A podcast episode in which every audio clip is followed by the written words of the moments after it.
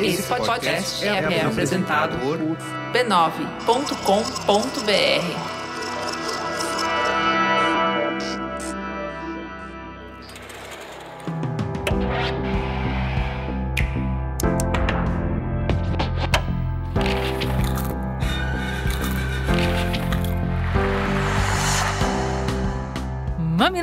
Mamileiros e mamiletes, sejam bem-vindos ao nosso espaço de reflexão a partir de produções culturais. Eu sou a Juva Lauer. Eu sou a Cris Bartz e esse é o Mamilos Cultura. Pega uma coberta bem quentinha, um belo balde de pipoca e senta com a gente no sofá, porque hoje o que inspira a nossa conversa é um filme. O título é Radioactive e está disponível na Netflix.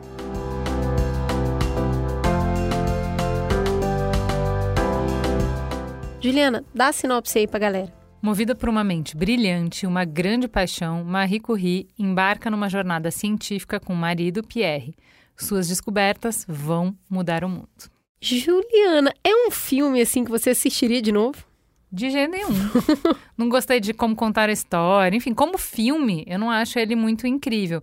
Mas a gente, a gente ficou conversando muito tempo depois sobre é. ele. Então, acho que as conversas sobre o filme são mais interessantes do que o filme em si. Para mim, o filme tem um filtro no Instagram, que eu esqueci o nome, que deixa tudo muito vermelho, sabe? Ele sobe assim a temperatura uns 3 graus. Para mim, o filme é isso. Parece que ele está uns 3 graus acima na personalidade dela, em cada uma das cenas conflituosas que mostra. Então, parecia que eu estava meio lendo Sabrina, mas Sabrina como uma mulher muito inteligente, sabe? Então, assim, em termos de filmografia, eu queria ver essa história contada de uma outra maneira. Porém, a personagem é realmente inquietante e provoca diversos afetos. Então dá para pensar um monte a partir do filme. Começa, puxa o fio aí. Eu vou começar falando de uma coisa que pode ser que incomode muita gente nesse filme, que é ela conseguir o laboratório que ela precisa para trabalhar a partir do momento que ela conhece um homem, que é um outro pesquisador, e num futuro próximo eles vão, vão vir a ter um relacionamento. Gente, não é spoiler, tá? É uma biografia, então meio que isso todo mundo sabe. E aí, alguns incômodos podem surgir do tipo, ah, ficou parecendo que ela só conquistou aquilo por causa dele. E na verdade, meus amigos, numa época daquela, Assim como a gente falou do casamento da juíza, quando a gente é, analisou a biografia da juíza, há anos atrás, e essa história começa em 1890 mais ou menos, era muito difícil para uma mulher conseguir alguma coisa se ela não tivesse uma, um homem como trampolim. A Marie Curie, assim como a juíza, pessoas inteligentíssimas, à frente do seu tempo, mas presa numa sociedade extremamente patriarcal. Então, sim, muito do que ela conquistou foi porque ele, ele deu o acesso e ele era fascinado pela inteligência dela. Ele, ele apaixona pela essência do que ela quer pesquisar, que também tem a ver com a área de pesquisa dele. Hoje em dia, a galera acha que isso meio que está dado, né? Que a mulher vai lá e por mérito sozinha ela consegue, mas isso é uma conquista. Isso foi conquistado a duras penas. Se hoje uma mulher pode se dedicar integralmente ao seu objeto de estudo, à sua carreira, e vai ficar solteira, ela ainda tem, claro, enfrenta preconceitos da sociedade, mas são infinitamente menores. E se ela está casada com um cara que não apoia a carreira dela, que está travancando ali, o famoso toco na enchente, que está segurando, represando ali a mulher, ela tem a opção de se separar hoje e ir embora. Embora isso também seja difícil, hoje é uma realidade só que isso é conquistado. É conquista de mulher como a Marie Curie, que mostrou que tem inteligência, que tem envergadura para entregar muito valor para a sociedade. Então, eu, eu fico feliz de ver que esses entrosamentos, esses casamentos é, que aconteceram em tempos que eram tão mais difíceis para mulheres, permitiu que a história de algumas delas nos acompanhe até hoje. Não só, né? Não é só que o cara deu acesso, ele vai um, um passo além e além de complementar ela, porque ele trabalha junto, ele realmente adiciona ela, ele põe limite, né? Que é uma coisa bem importante. E aí eu acho que tem um ponto que é difícil falar, delicado falar, uh, mas como são duas mulheres tocando o podcast, acho que a gente pode tomar essa liberdade aqui que é de que nem sempre porque você é minoria, você é uma santa, uma pessoa ótima, que todas as mulheres são muito incríveis. Ela era muito difícil, pelo que o filme retrata, né? Se é, foi daquela maneira, e acho que é interessante a gente pensar. Uma mulher daquela maneira, é assim, a gente sabe que homens que têm muito potencial, que são muito inteligentes, são muito competentes, mas têm personalidade difícil, são tolerados. E que mulheres não podem ter esse temperamento. Mas, para além da questão de gênero, existe uma questão concreta de que ela fechava todas as portas, de que ela não era uma pessoa que sabia lidar com outras pessoas, não sabia fazer política, não sabia o mínimo, o básico de relacionamento para conseguir viver em sociedade. E aí era fundamental o marido dela, porque ele sabia e ele deixava ela ser quem ela era, mas ao mesmo tempo colocava alguns limites que eram importantes. Inclusive para ela não se machucar ele traduzia o mundo para ela, porque ela realmente estava em outra rotação. Ela fez coisas muito incríveis e muito à frente do tempo dela. Precisava ali de um tradutor e foi esse cara. E a personalidade dela, né? Eu acho que pra gente aqui latino-americano, olhar aquela personalidade e você fala, não estou entendendo essa pessoa. Por que, que vocês vão contar a história de uma pessoa levemente chata? Mas vamos lá, né? Ela era uma polonesa vindo de um país massacrado pela guerra, perdeu a mãe na infância e trabalhava num laboratório dentro da universidade onde ela era a única mulher no meio de um tanto de homem. Tem a personalidade, tem a cultura, tem o nosso estranhamento de ver uma personagem, principalmente mulher, tão fria e tão segura de si que chega a ser arrogante. Não, egocêntrica, né? Sim. Eu achei bem legal a discussão dela com o marido, que ela fala: Você acha que eu sou muito. Acho que ela fala egoísta, e ele fala é. autocentrada. Você tá sempre presa nos seus pensamentos, no que você quer, nos seus projetos, nos seus dilemas. Você não olha as outras pessoas, você nem percebe, você não nota que elas existem. Você não considera o que ninguém mais quer. Uh, e você não tolera, não suporta que tirem nada de você. Então, essa personalidade para uma mulher e naquele tempo é fascinante de assistir porque ela é completamente contrária a tudo que ensinaram e, e, e tentaram impor para as mulheres, mas ao mesmo tempo é intolerável, né?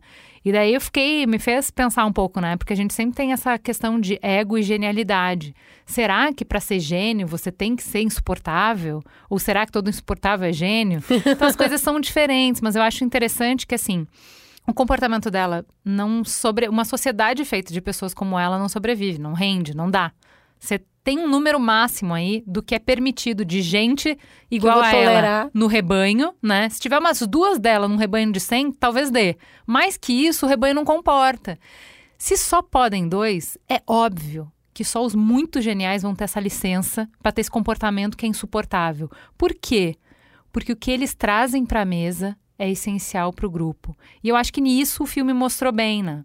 Que é assim, só consegue trazer desta maneira. Sim. Você não tem acesso à genialidade se você não tolerar esta maneira, porque isso é o que é, entendeu? E aí você vai ter que arranjar um jeito de fazer caber. Então, isso é, eu acho bem interessante, tem a ver também com as, com as discussões de neurodiversidade que a gente tem, que é de a gente precisa entender que a diversidade traz perspectivas diferentes, talentos diferentes para a mesa e é com a combinação de todos esses talentos que a gente consegue sobreviver e que a gente consegue avançar. Só que para que as pessoas tragam tudo isso, tem que ser possível elas serem por completo e não só a potência que elas são, né? E nesse sentido de ser por completo versus o que eu trago para a sociedade, eu queria destacar dois relacionamentos que o filme retrata.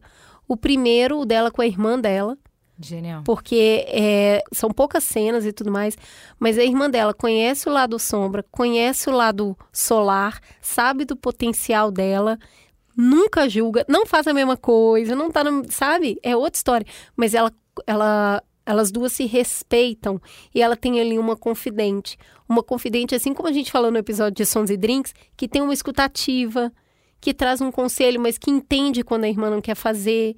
E que, inclusive, a irmã tem a liberdade, a confiança de falar mal do próprio marido, que é uma pessoa que ela ama. Para quem ela ia expor aquele homem, se não para uma pessoa que ela confiasse infinitamente. Então, ali tem uma relação de amor muito bonita entre irmãs. E o outro relacionamento é você não precisa gostar de mim para reconhecer o que eu trago para a sociedade. Então, enquanto ela estava sendo enxovalhada em Paris porque a vida pessoal dela estava começando a sobrepor aos tabloides ali, né? Já, já tinha isso, já tinha toda essa fofoca do que de uma mulher poder ou não sair com um homem, como que isso vai acontecer. Então tem uma série de mulheres que vão à porta dela enxovalhar e falar para ela ir embora e acusá-la de diversas coisas, ao passo que quando ela vai até Estocolmo para receber o Nobel, as mulheres que estão ali se levantam e a aplaudem.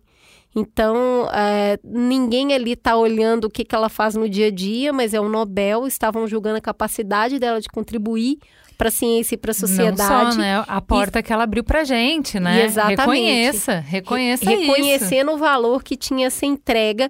Quando abre a cena do Nobel, parece que só tem homens. E aí, quando começam a surgir algumas mulheres, provavelmente muitas delas acompanhando os maridos, essas mulheres levantam e batem palma. É assim, dois pesos completamente diferentes ali. Então, são dois tipos de relação. Um que tem amor, que é o da irmã, e outro que tem reconhecimento, que é o que essas mulheres que não querem nem saber da vida pessoal dela, estão ali falando assim, o que você está fazendo é importante e a gente vai continuar te dando a mão para você continuar fazendo. É, para mim essa cena me, me veio a palavra sororidade, que eu acho que é tão mal interpretada hoje em dia, né? Que não quer dizer aprovação de tudo que você faz, que não quer dizer gostar de você como pessoa, né? Mas quer dizer uh, ser aliada nesse momento de que a gente tem pautas similares. Então, assim, tem um momento do filme que eles mostram lá o, o quanto ela foi importante para a França, né? Então, ah, você trouxe os nossos únicos Nobéis, né? É. Você é um, um medalhão pra gente. Tá, mas o que eu falo não vale nada aqui, então faça o quê? Derrete essa medalha e vamos fazer o que eu acho que tem que fazer. Eu acho que é a mesma coisa em relação é, à conquista, o que ela representou para as mulheres, né? Então, assim, não dá para tirar dela o que, o que ela conquistou e como ela mudou o mundo, né?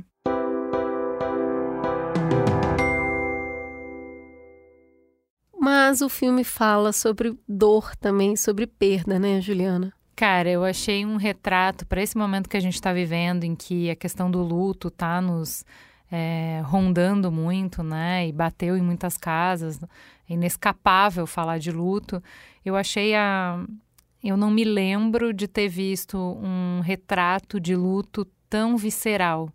Não sei se é pelo momento que me pegou mais, mas eu achei a forma como eles retratam o luto dela, a intensidade e a persistência é, o jeito que eles conseguiram demonstrar o tamanho da perda, né? De como isso abalou completamente uma pessoa que era autocentrada, pense. Uma pessoa que sempre esteve no centro do seu mundo. De repente, quando perde o marido, ela percebeu o quanto o mundo dela girava ao redor dele, como a Cris falou, né? O quanto ele era tradutor, o quanto ele era essencial para que a genialidade dela pudesse florescer, a ponto dela achar que ela nunca mais ia criar nada de genial. É, essa fala é muito impactante, que é. distou totalmente da personalidade dela. E tem dentro desse contexto, né? Ele fica um pouco doente antes dele morrer. Ele leva ela num centro espírita e os dois cientistas, ela muito jocosa Adorei. na experiência e ele realmente interessado em saber como que aquela mulher fazia aquilo. E depois, nesse momento de luto extremo e dor extrema, ela também recorre a isso como um grito de dor. Então, assim, algumas semanas o Mamilos falou de religiosidade, né? Que a gente muitas vezes taxa isso as pessoas que são ignorantes, que têm pouco acesso.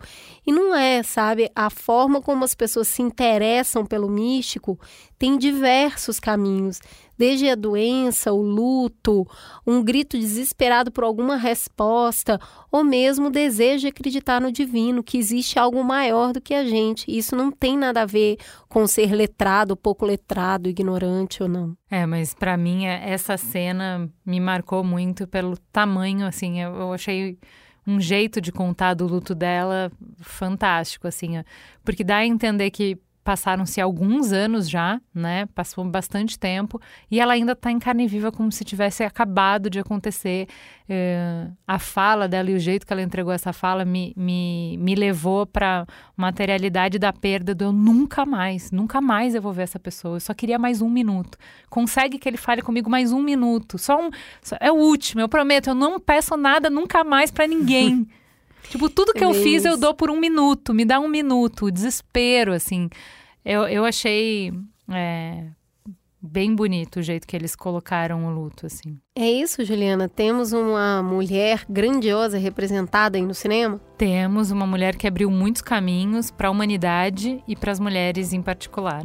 Gente, nunca durmam abraçado com nenhum elemento verde, tá? Essas coisas meio radioativas e melhor não, tá? Isso é bem assustador no filme, que você fica, mano, eu vou fazer um raio-x, eu tenho que colocar colete, tá todo mundo... A mina dormiu abraçada com um pedaço de kriptonita 30 anos, que desespero. Pois é, né? O conhecimento. Temos um programa? Temos um programa, fica gostosa a sensação de mais um Mamilos no Ar. Até semana que vem.